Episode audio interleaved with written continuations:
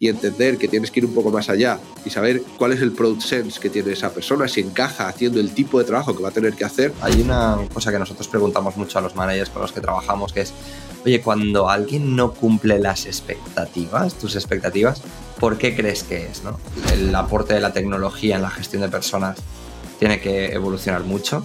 No, no tienen que ser herramientas que burocraticen, sino que sean una, un apoyo real ¿Cuál es la principal, eh, la característica más importante de alguien que, que trabaje en producto o por extensión que trabaje con personas? Y es empatía.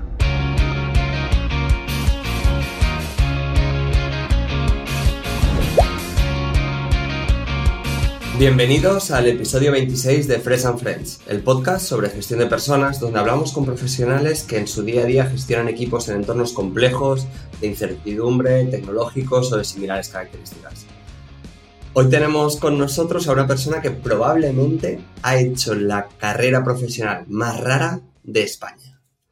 Ha pasado de ser líder de producto en algunas de las compañías más importantes de este país a convertirse en líder del equipo de People, del equipo de recursos humanos, habitualmente conocido como recursos humanos, y finalmente ha finalizado o en este momento de su carrera vuelve a estar en el entorno de producto siendo director de tecnología de la misma compañía de la que fue director de people y director de producto. Hoy tenemos con nosotros a una persona con sensibilidad por eh, el lado humano de las organizaciones, tanto para entender a su cliente externo como para entender a su cliente interno. Hoy tenemos con nosotros a alguien que ha tratado de redefinir desde su experiencia de producto y tecnología cómo se gestionan equipos. Hoy tenemos con nosotros a José Ramón Pérez Agüera, CTO de Mercadona Tech. Bienvenido, José, ¿qué tal? ¿Cómo estás? Muy bien, muy contento de que por fin hayamos podido juntarnos, que nos ha costado un rato, pero feliz, feliz de estar aquí y poder acabar el año hablando contigo sobre estas cosas. La, verdad es que mm, lo estábamos hablando en la, en la introducción, ¿no? Que hoy es un día muy especial porque aparte de, em, bueno, pues el, puesto, ¿no? Que ahora hablaremos sobre eso, que, asumes, o los puestos que asumes, la realidad es que es difícil, ¿no? Encontrar gente tan orientada a personas desde distintos roles, ¿no? Que no son únicamente la gestión de, la gestión de personas, puramente dicha. Sí, sí, para mí eh, fue, un poco, fue totalmente circunstancial acabar en, gestión de personas, pero una vez dentro me resultó algo muy, muy natural, ¿no? Y es que viniendo del mundo de producto, eh, al final yo siempre digo que la mayor cualidad de un product manager es la empatía, ¿no? Y es, y es trabajar para personas, que en ese caso son tus usuarios. Eh, no cambia mucho la cosa cuando estás en, en, People y sigues teniendo personas, sigues teniendo usuarios y sigues teniendo que ser muy empático. Entonces, para mí ha sido un cambio en principio muy, muy sorprendente y luego muy natural. Hay una pregunta que le hacemos a, todo el mundo que pasa por este podcast, José, y es, oye, ¿y tú en, qué contribuyes? ¿Qué aportas? Es una pregunta muy abierta, pero que nos gusta escuchar, ¿no? Porque la gente se suele encasillar en un rol y en tu caso, que no lo hemos comentado, pero cuando pusimos esta, esta fecha, eras eh, Chief People Officer en Mercado Tech y ahora eres CTO, que creo que no hay nadie en España que haya vivido ese camino. Em, cuéntanos, ¿qué aportas? Pues eh, en, el caso concreto yo siempre digo que, si hay un sitio donde yo he podido hacer esos tránsitos eh, es en Mercadonatec, ¿no? Y, en este caso concreto, por un lado aporto eh, el conocimiento profundo del proyecto desde el principio, porque cuando yo entré creo que éramos unas 10 personas y eso siempre te permite aportar desde distintos roles. yo creo que es algo que ocurre mucho en las startups también, ¿no? La gente que está desde el principio conoce mucho el contexto y eso le permite aportar desde muchas perspectivas distintas. ¿no? Yo, creo que, yo creo que eso es lo que ha hecho posible este, este tránsito. Y luego ya a nivel un poco más personal, más independientemente del proyecto, eh, yo soy una persona muy orientada a la, acción, ¿no? a que las cosas pasen. Eh, eh, seguramente no soy el que tiene las mejores ideas, pero sí soy capaz de darme cuenta de cuando una idea es buena y de mover Roma con Santiago para que eso ocurra. Eh, creo que esas son las dos cosas que, podría decir que yo aporto o, que me gusta creer que aporto. ¿no? Que luego, si le preguntas a otro, lo mismo te dice otra cosa. Yo recuerdo en la primera conversación que tuvimos que justo hablamos de una de las cosas que tú ya has sacado encima de la mesa, ¿no? Y es que al final la gestión de personas desde el área de people debería estar entendida como construir producto, ¿no? Con un usuario final que lo use, que, sea el centro, ¿no? De aquello para lo que, que estás construyendo, cuando muchas veces lo que encontramos en el día a día son áreas de people que entienden a su cliente desde un lugar muy alejado a mí me gustaría ver, entender cuáles son las principales disfunciones que tú estás observando, ¿no? con esa mirada limpia de, no haber estado formado, ¿no? En un sentido estricto en recursos humanos, pero estar liderando el área. ¿Qué cosas te has encontrado que te han sorprendido? Eh, pues está muy relacionado con, esto que dices, ¿no? Y es la, eh, la lejanía de, quizá el concepto que quizá cada vez ocurrirá menos, ¿no? Pero al final un departamento de recursos humanos o people eh, que básicamente tiene dos tareas así como grandes, ¿no? Que es que es incorporar talento a la compañía y que ese talento luego esté contento y se quiera quedar, implica un conocimiento muy profundo de, lo que hacen esas personas, ¿no? Y de cuál es el mindset de esas personas. Eh, en, la mayoría de startups, de empresas tecnológicas, eh, y es algo que, ah, por ejemplo, en Fresh, eh, cuando hemos hablado alguna vez, lo, hacéis muy bien, es entender ese, ese product mindset, ¿no? cuando tú contratas a alguien para una empresa que, que, está orientada a producto, no te vale cualquier persona. Y eso no quiere decir que sea un mal profesional, quiere decir que no hay un encaje ahí. Eh, creo que una de las, de las cosas que, me sorprendió y que eché un poco en falta del, enfoque más tradicional es justo eso, ¿no? Entender que estás fichando un ingeniero, pues estás fichando un ingeniero que hace producto y que es muy distinto a un ingeniero que hace infraestructura o es muy distinto a un ingeniero que tiene otras tareas igualmente válidas o valiosas para otras compañías, pero que no necesariamente encajan en el sitio donde estás. Y eh, hacer tabla rasa, es decir, que fichar ingeniero es alguien que sepa Python, que sepa determinado stack, que sea capaz de pasar una entrevista de algoritmia o de estructura de datos y entender que tienes que ir un poco más allá y saber cuál es el product sense que tiene esa persona, si encaja haciendo el tipo de trabajo que va a tener que hacer, donde no siempre la parte técnica per se es la más importante. Claro, eso es una de las cosas que yo eché de menos en su momento cuando empecé en People y creo que es una de las cosas más importantes para que un departamento de people funcione en una empresa moderna, ¿no? O al menos en una empresa con orientación a producto. Sobre todo porque al final eh, es difícil entender un equipo de, people que no esté cada vez más cerca del negocio. ¿no? Yo creo que ahí eh, la gente que únicamente se ha formado en recursos humanos y que toda su vida ha, seguido esa carrera profesional lo tiene muy complicado porque al final eh, no han tocado el centro del negocio. Claro. Claro, al final la, propia palabra, y siempre se ha criticado, ¿no? Recursos. Estoy incorporando recursos. No, estás incorporando personas y esas personas van a hacer cosas y, tienes que entender qué cosas harán esas personas para incorporar a la, gente adecuada que le funcione a la empresa y, que ellos estén cómodos. Y es que es, es, un proceso bidireccional además, que es otra de las cosas que también ha cambiado mucho. ¿no? Eh, antiguamente eh, el proceso era unidireccional completamente. O sea, yo voy a contratar gente y a ver si eres el elegido o la elegida. Eh, ostras, ahora no, ¿no? Aquí esto ha variado muchísimo y parte de esa relación bidireccional en la que vamos a ver si nos gustamos pasa porque People sea capaz de transmitir a esa persona somos lo que estás buscando entendemos lo que tú entiendes por tecnología, entendemos lo mismo que tú entiendes por producto, eh, eh, entendemos y transmitir eso desde People es súper importante. Eh, creo que en muchos casos eso se ha intentado suplir incorporando mucho a los, a los perfiles propios de la empresa, a los product managers, a los product designers, a los product engineers dentro del proceso de hiring y creo que eso está muy bien y soluciona parte del problema, pero sigue siendo necesario que la persona de People un conocimiento mucho más profundo de qué se hace en la empresa, de cuál es el enfoque, de cuáles son las metodologías y de por qué se usan esas metodologías y se hacen las cosas así y no de otra forma. Totalmente de acuerdo. De hecho, em, una de las cosas que, descubres, ¿no? En definitiva, es que eh, una persona de People entiende qué está sucediendo en la operativa del negocio, en el centro del negocio, o al final no tiene autoridad, porque evidentemente todo lo que aporta son soluciones muy asépticas, son soluciones que, no viven de la realidad del día a día. Total, o sea, al final puede Corre, se corre el peligro de que el trabajo de People, si no hace este, este, si no recorre este camino, acabe siendo algo puramente administrativo.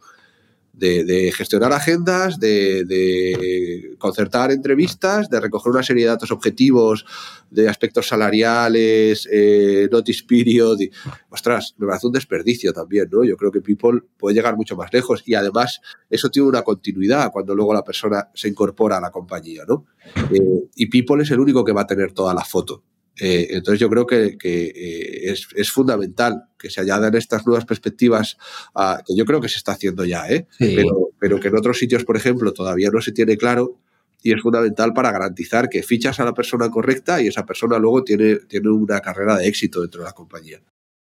Se, ve mucho en, la parte de, de, seleccionar talento, ¿no? yo desde mi punto de vista eh, muchas veces nos quedamos en si tiene las habilidades y si intuimos ¿no? que puede generar el impacto que más o menos creemos que la, que la empresa necesita. Pero realmente cuando trabajas en profundidad y entiendes el negocio, hay, hay muchas cosas en esa pirámide, en la parte de, de, abajo de la pirámide. ¿no? La base sería entender el negocio y encajar con el negocio. Porque si no tienes eso, parece prácticamente imposible. ¿no? Yo, yo desde ahí siempre pienso que hay un segundo punto que es momento vital. No sé tú qué opinas, pero momento vital, no solo de la persona, sino de la empresa y del equipo, que es muy difícil, ¿no? Pero cómo, cómo encajan esas partes. Luego, para mí hay un tercer punto que es cultura y mentalidad de la organización y ya sí a partir de ahí habilidades y capacidad de impacto, pero no sé cómo lo ves tú. No, 100%. Además creo que la parte de momento vital tiene, tiene dos, dos caras, ¿no? Una es la de incorporación, es decir, somos lo que el candidato está buscando ahora y le encaja en este momento, pero luego eso sigue vivo cuando la gente se incorpora y puede haber gente eh, eh, que se desacompase de alguna forma a nivel de momento vital con, cómo va evolucionando la compañía. Eh, lo cual se convierte, e, ese match, esa búsqueda de ese match, es algo que no es estático, que bueno, entraste aquí en el momento adecuado, en el, en el lugar adecuado, en el momento adecuado, sino este sigue siendo el lugar adecuado después. Eh, o hay algún momento en el que se desacompasa. Y eso es, normal que ocurra también. Eh, con lo cual yo ahí 100% de acuerdo. People tiene esa, ese rol cuando incorpora talento de, oye, hay un match en cuanto a eh, somos los que estás buscando en este momento, en este punto temporal, sino luego cuando estás dentro seguimos siendo algo que te funciona según vas evolucionando en el tiempo. Entonces, eh, tiene esa doble dimensión eh, que para mí creo que es muy importante. Y luego, como tú bien dices, o sea, eh, toda la parte de, habilidades más, más hard skills es algo necesario pero no suficiente. Y, cada vez más lejos de, ser suficiente, creo yo. vamos, creo que no hay mejor forma de fracasar que incorporar a alguien que tiene las, las habilidades técnicas adecuadas pero donde no has macheado aspectos de carácter cultural o aspectos, como tú dices, que son más de contexto, ¿no? De si, oye, somos lo que ahora estás buscando. Súper de acuerdo. Eh, estabas hablando antes de las, de las startups, ¿no? Y, de, y de la importancia de que haya alguien que esté eh, constantemente ¿no? recordando el para qué de las cosas, construir de las cosas. Hay una, hay una cosa que nosotros preguntamos mucho a los managers con los que trabajamos, que es, oye, cuando alguien no cumple las expectativas, tus expectativas, ¿por qué crees que es? ¿no? Y nos damos cuenta de que, de que no hay mucha, no hay mucha cultura sobre pensar en, oye, ¿por qué no obtengo el output que realmente necesito de mi equipo? ¿no? Siempre nos vamos a lo mismo de, no, es que no es, no saben hacerlo, no tengo el equipo con la suficiente seniority. Pero hay poca gente ¿no? dentro de la organización que ayude a pensar distinto a estos managers. Tú en este trabajo de People, ¿cómo, cómo has estado viviendo esa situación? Pues, pues es, duro en el sentido porque es, eh, People tiene un rol completamente de, de influencia, pero, pero sin ningún tipo de capacidad de ejecución, ¿no?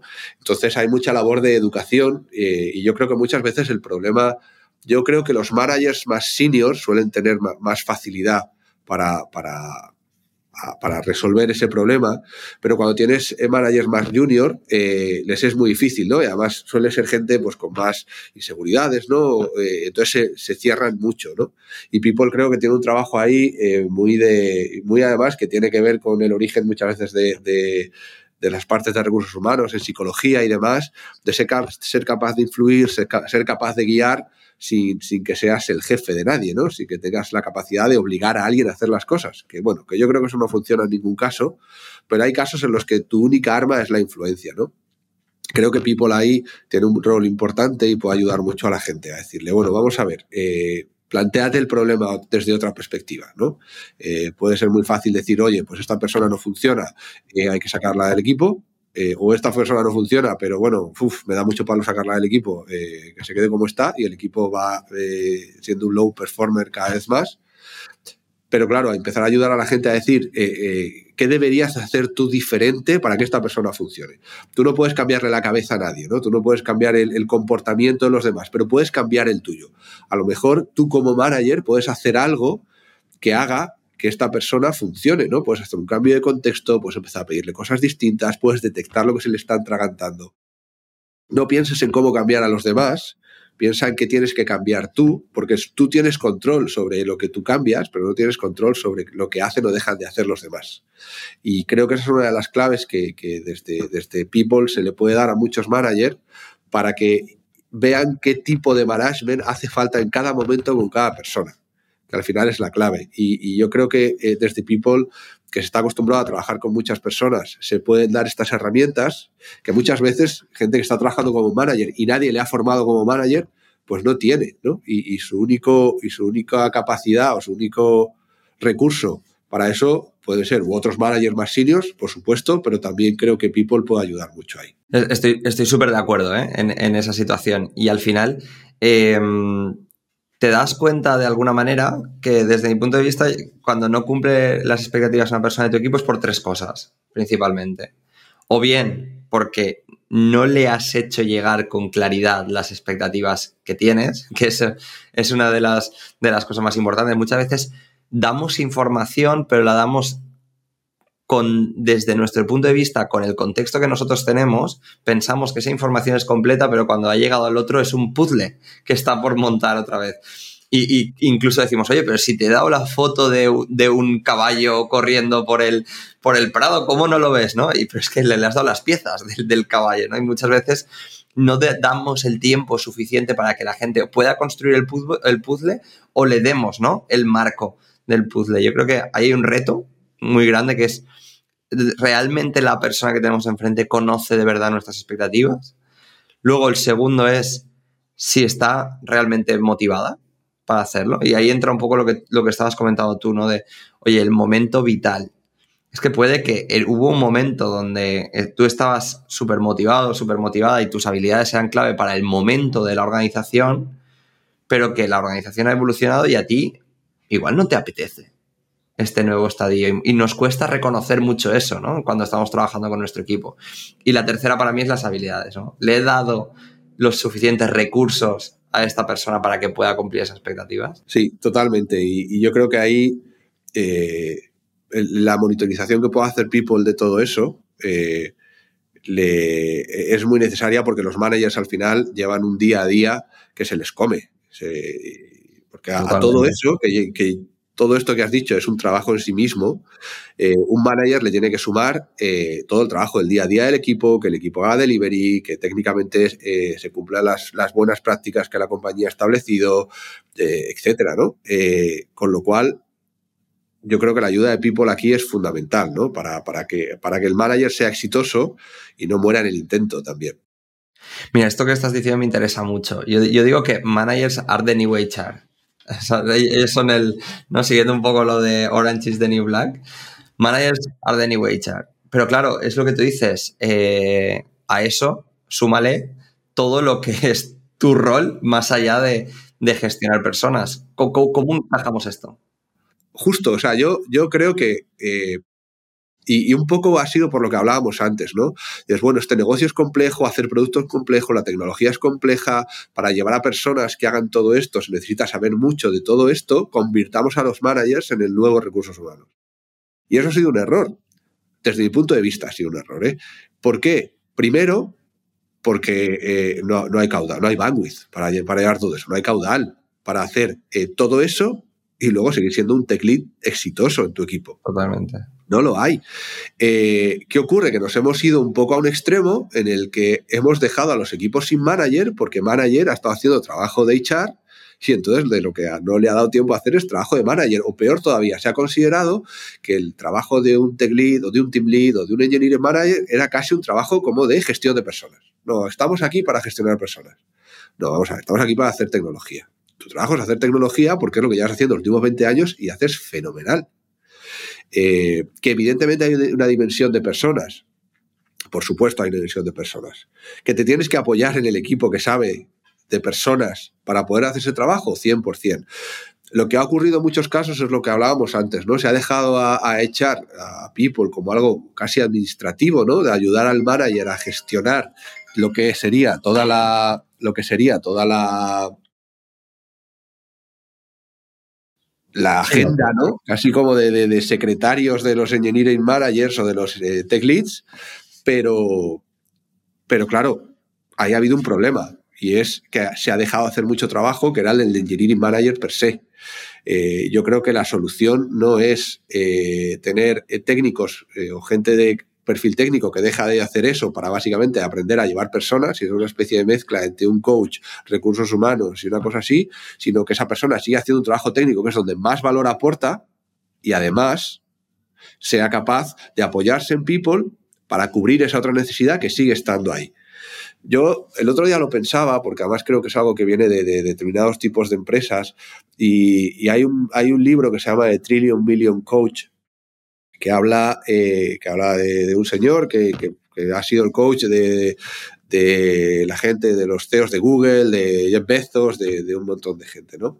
Y que va mucho con ese enfoque, ¿no? De, oye, yo como manager tengo que ser casi, que parecerme más a, people que a un manager técnico que, sigue tu trabajo. Yo creo que eso ha sido en el largo plazo ha sido un poco contraproducente y que sea, en lugar de apoyarse en people, se ha escorado un poco a People y se le ha dejado tareas casi administrativas y eso ha supuesto el abandono de, otras responsabilidades que son todo el trabajo que garantiza que técnicamente se hagan las cosas bien y que depende fundamentalmente de, de, ese team lead, de ese engineering manager. No sé cómo lo ves tú, pero para mí es igual de peligroso un manager que no conoce en profundidad la técnica y la realidad y vive eso en su día a día que un manager que no sabe gestionar personas. O sea, me, preocupan los dos. totalmente, totalmente, pero al final es que creo que es un trabajo que, no se puede depositar solo en el manager. No, totalmente de acuerdo. Creo que el manager tiene que apoyarse en el equipo de people para gestionar bien a las personas y no asumir que ese es su trabajo. Y sí, sí, yo es que hace 10 años programaba mucho, pero ya no programo, porque ahora ya llevo gente. Y me paso el día encerrado en one-on-ones preguntando a la gente qué tal está. Eh, lo, lo exagero un poco. Sí, eh, sí pero, pero creo que, hay demasiado trabajo para una sola persona y creo que el rol de People, eh, ayudando a los managers a hacer este trabajo de gestión de personas, es fundamental. Igual que People se tiene que aproximar mucho a, entender cuál es el trabajo que, hace, que se hace técnicamente o que se hacen los equipos a nivel de producto, de ingeniería, de diseño, etc. O sea, creo que tiene que haber una aproximación de ambas partes. De acuerdo. una colaboración. Sí, yo veo que ahí hay como tres pilares. Por un lado está, em, al final, el centro debe ser el negocio, o sea, porque ahí es donde está la autoridad. Cuando conoces el negocio es cuando tienes autoridad, por eso tiene sentido que esos one-to-ones, los, desde mi punto de vista, ¿no? Los hagan los managers de las personas, los que conocen la realidad, con todo el apoyo de People para que realmente esos esos one-to-ones tengan eficacia, que es lo que estamos buscando, que multipliquen ¿no? la capacidad del equipo para hacer cosas. Pero luego añadiría dos pilares, ¿no? Con lo que estás comentando. Uno es que para hacerle la vida fácil, creo que el aporte de la tecnología en la gestión de personas tiene que evolucionar mucho. No, no tienen que ser herramientas que burocraticen, como quizás estamos viendo, ¿no? Con los software as a service de gestión de personas, sino que sean una, un apoyo real y luego que, que recursos humanos si queremos que esté dentro, dentro y tan cerca del negocio, al final tiene que ser HR Business Partner para algunos de esos equipos, entendiendo sus problemáticas, sus bloqueos, sus eh, ansiedades, su, todo. Totalmente de acuerdo. Totalmente de acuerdo. Ahí, ahí has tocado varios puntos que creo que son muy importantes. Y de hecho, yo eh, en algunos casos recuerdo cuando te contactan eh, empresas como Facebook, por ejemplo, que la persona de HR que te contacta solo contrata product managers y, dices, y, hablas con esa persona y dices, ostras, que sabe, sabe que es un product manager, sabe lo que hace, sabe dónde va ese product manager, conoce el negocio en el que se supone que te está ofreciendo esa posición. Con lo cual ahí ese, ese partnership yo lo veo, lo veo fundamental. Luego desde el punto de vista de herramientas, pues que está todo por hacer. Eh, o sea, es que, o sea, yo creo que hasta hace dos días hemos estado tirando de Excel. Y, Totalmente. Nosotros igual, ¿eh? cuando, cuando gestionas algo con Excel, eh, que no sea una PNL, y fíjate que ya creo que ya ni eso, ostras, te queda mucho trabajo por delante. Y se corre el riesgo que tú dices, ¿no? De, que meter una herramienta sea meter más trabajo, sea meter algo que te, que te genera más fricción y no al contrario, algo que te facilita. Ahí, ahí de nuevo hay un reto sobre la creación de producto que sirva para hacer este tipo de cosas. Eh, y vamos, está muy lejos de estar resuelto eso, ¿eh? muy, muy lejos. Totalmente. O sea, yo lo vivía, ¿eh? Nosotros estamos preparando, bueno, yo estoy haciendo mis one-to-ones, ¿no? Casi, casi medio performance review, em, que es otra palabra que, no me gusta, que, creo que tenemos que encontrar. En, castellano lo veo más fácil, ¿eh? Porque yo lo llamo reunión de, de, evaluación y seguimiento, ¿no? Evaluamos dónde estamos y generamos un seguimiento. Los estaba preparando con el Talent Booster de Fresh y, un poco el, planteamiento que me, gustaba mucho era el de, vale, siento que esta herramienta me está ayudando a pensar mejor.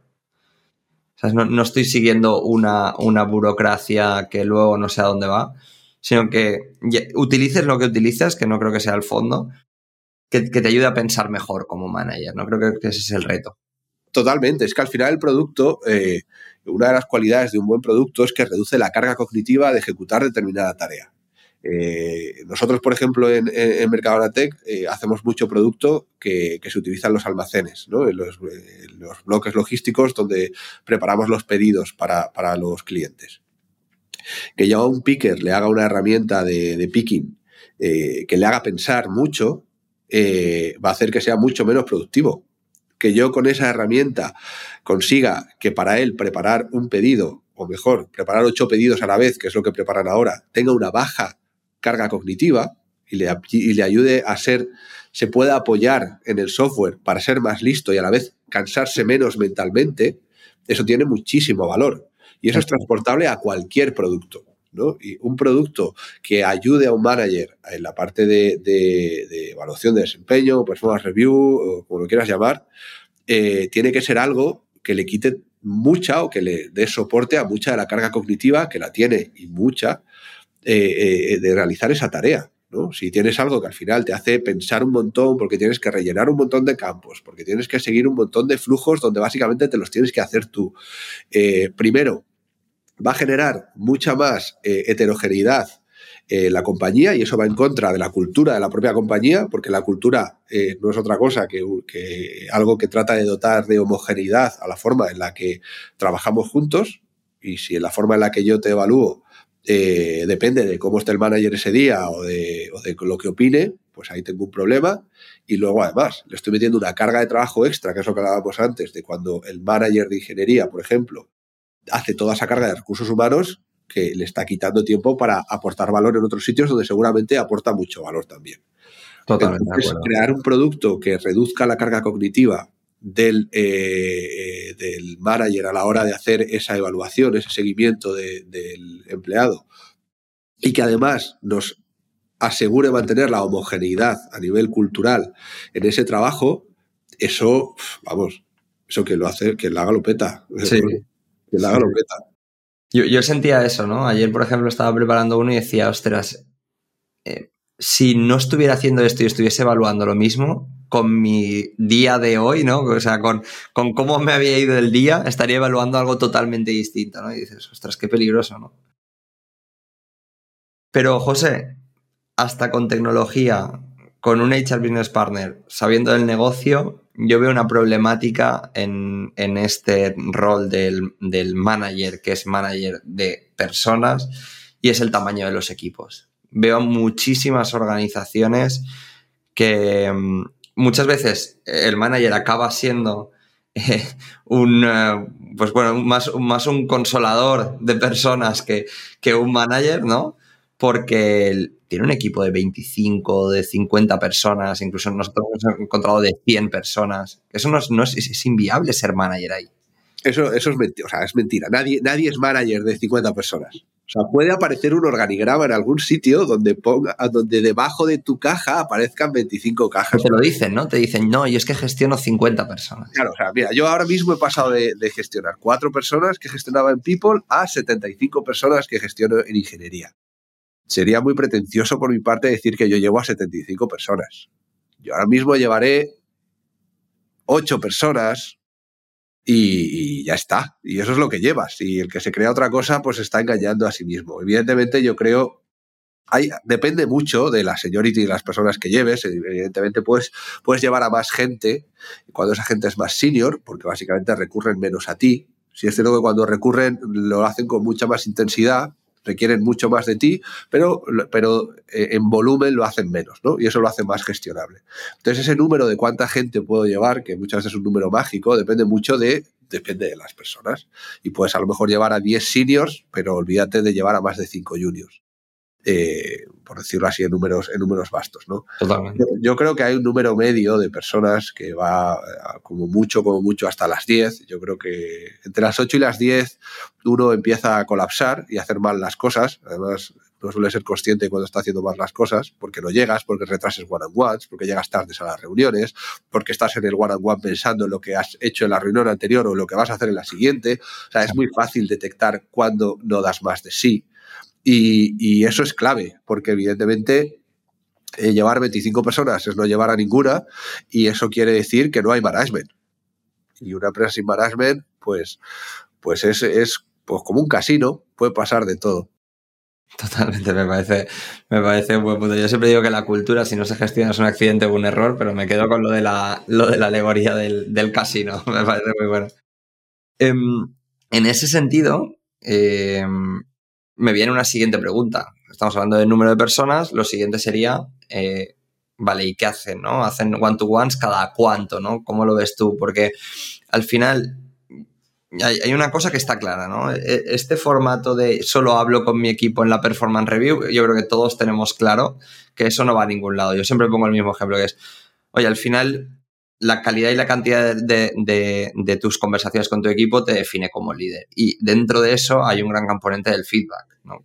Tú no puedes, eh, si tú ves a un familiar que está cruzando la calle y que, le, va a atropellar un taxi, tú no dices, uy, me voy a esperar a la performance review de diciembre a, avisarle de que le va a atropellar un taxi. Sin embargo, en las organizaciones muchas veces sucede. Desde mi punto de vista, hay, hay dos, dos velocidades el día a día y los momentos privilegiados para hablar con cada persona de tu equipo. Me interesa saber cómo lo ves tú y qué cadencias crees que tienen sentido. Yo te, las puedo decir porque a ver, es algo en lo que he estado trabajando ahora con, mi llegada al equipo de ingeniería. Eh, yo, la gente que, llevo yo directamente, yo necesito una cadencia semanal. Yo no puedo hacer un management efectivo si hablo contigo, eh, si no hablo contigo al menos una vez a la semana. ¿Por qué? Porque además yo hago mi forma de liderazgo, que no digo que sea ni mejor ni peor, pero es la mía, pues es la que sé hacer, está muy relacionada con entender muy bien tu día a día. Eh, yo soy más de observar que de preguntar. Eh, yo saco muchísimo material que me permite ayudarte si veo cómo afrontas tu día a día. ¿no? Entonces, para eso necesito una cadencia alta, ¿no? porque si no, no estoy en tu día a día. Si no estoy en tu, en tu mes a mes. Y en tu mes a mes te han pasado demasiadas cosas como para que yo pueda hacer algo ahí.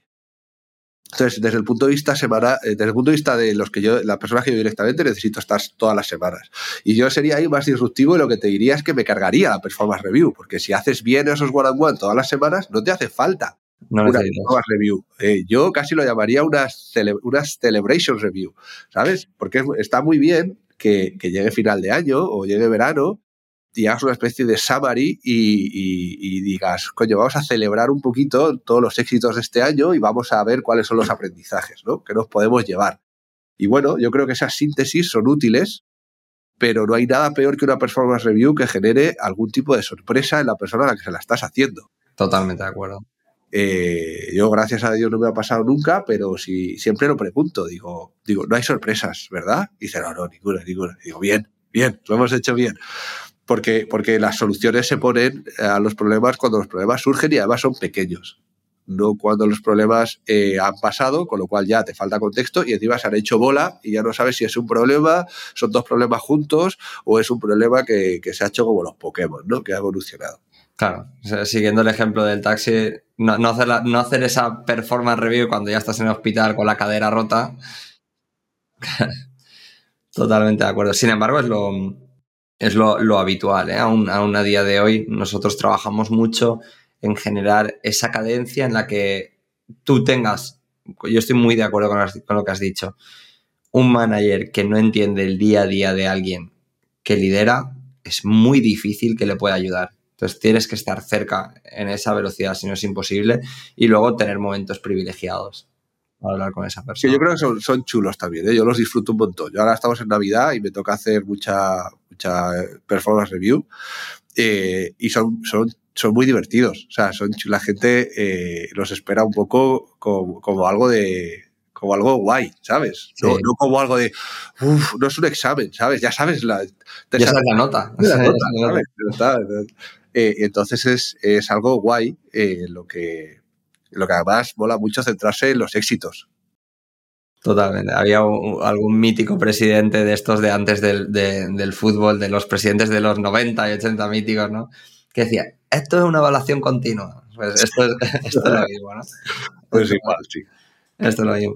Oye, que me, está encantando la conversación, creo que estamos tocando un montón de palos súper súper interesantes. Entonces, yo me pongo en la piel de esos eh, y esas, cada vez más afortunadamente, CEOs que, que nos escuchan, eh, managers de, pues, de equipos de producto, de equipos de tecnología, incluso de equipos de marketing, operaciones, etcétera, que dicen, vale, vale, eh, esta gente está hablando de people, luego me lo lleva a manager, pero, pero oye, ¿qué puedo sacar yo? ¿no? ¿Qué, cosas podría aplicar yo mañana que, que, José me pueda recomendar? ¿no? Yo, en, en honor a ellos, pues te hago esa pregunta, oye, después de haber pasado este periplo, director de producto, director de personas, director de tecnología, si encontrases una persona que es su primera vez que va a tener el, honor, desde mi punto de vista, de liderar un equipo, ¿qué le dirías?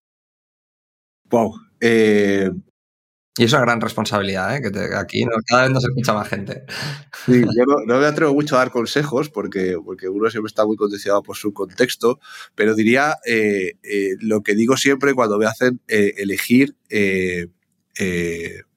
cuál es la principal, la característica más importante de alguien que, que, trabaje en producto o por extensión que trabaje con personas. Y es, es empatía, o sea, empatía a tope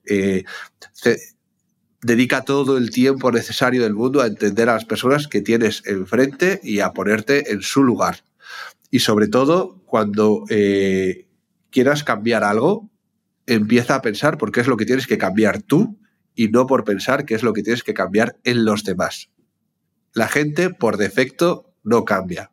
La gente es como es y solo tenemos capacidad de influir en el equipo y de hacer que el equipo encaje y funcione, modificando nuestro comportamiento, que es sobre el único sobre el que tenemos control. Entonces creo que empatía y esa capacidad para preguntarse qué es lo que tengo que cambiar yo, sin esperar tanto en que los demás cambien, eh, facilita mucho las cosas a la hora de ponerse a llevar gente. Yo me quedo con un montón de cosas que has dicho, pero sin, sin duda la que creo que como manager te puede llevar al siguiente nivel es justo esa, es si quiero generar un cambio en mi equipo, me tengo que preguntar justamente quién necesita mi equipo que yo sea. ¿no? Eso es. Eso es. Yo creo que un manager lo que es capaz es, eso, es de adaptarse, es de ser flexible. Creo que si no, si, si tú eres lentejas, pues en tu equipo solo se comerán lentejas. Eh, si tú eres capaz de, ser flexible y de adaptarte a, los equipos, porque cada equipo es, es un mundo, eh, entonces serás un buen manager, eh, porque serás un buen manager independientemente del equipo. Hay gente que lo ha hecho muy bien porque el equipo se le encajaba muy bien a su forma de ser y ha fracasado cuando ha cambiado de equipo. Creo que el buen manager es el que es capaz de hacer funcionar a un equipo más junior, a un equipo más senior, a un equipo con problemas más técnicos, a equipos con problemas de producto. Cuando es capaz de adaptarte como manager es cuando realmente estás pasando el juego. Totalmente, totalmente de acuerdo. Me gustaría cerrar con, tres ideas ¿no? que resumen eh, lo que hemos estado hablando. La primera creo que lo has dicho muy claro, ¿no? Ser capaces de ir más allá de nuestro puesto, estar muy cerca de la gente, estar muy cerca del negocio en nuestro labor como manager. Si no hacemos eso, perdemos totalmente la credibilidad. Estés en People, estés como manager, estés en cualquier sitio. Si no estás cerca de las personas que están en la operativa, realmente es muy difícil que aportes valor, ¿no? Esa sería la primera conclusión. La segunda, em, y además me ha gustado un poco cómo, lo has rebatido, ¿no? Em, que, sí, que, que el manager tiene que ser un gestor de personas, pero no es solo eso y que tiene que balancear mucho esa realidad y al final podríamos añadir incluso que su misión al final es que el equipo multiplique, ¿no? Que no solo, que no solo sume. Que se pueda apoyar en people para no ser el nuevo HR, pero tener las capacidades de HR sin tener que asumirlas al 100%, ¿no?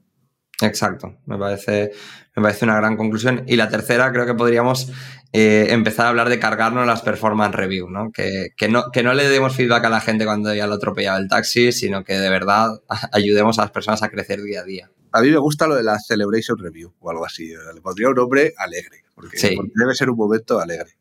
Totalmente. José, muchísimas gracias por tu generosidad, muchísimas gracias por tu tiempo. Sabemos que es un momento muy estresante en tu, en tu vida, pero de verdad creo que muchas personas de las que van a escuchar este podcast van a poder aplicar cosas directamente mañana. Ojalá, espero. Muchas gracias a ti por invitarme. Ya sabes que a mí me hace siempre mucha ilusión poder hablar de estas cosas. Muchas gracias. Y al resto, deciros que, como siempre, nos podéis seguir en LinkedIn, Twitter, Instagram, etcétera. Eh, que hayáis pasado unas buenas navidades que empecéis el año con, muchas ganas y que nos seguimos viendo en estas, en estas entrevistas, en estas conversaciones, que al final lo que queremos es eso, aportar valor y que, y que sirvan de algo. Be fresh, my friend.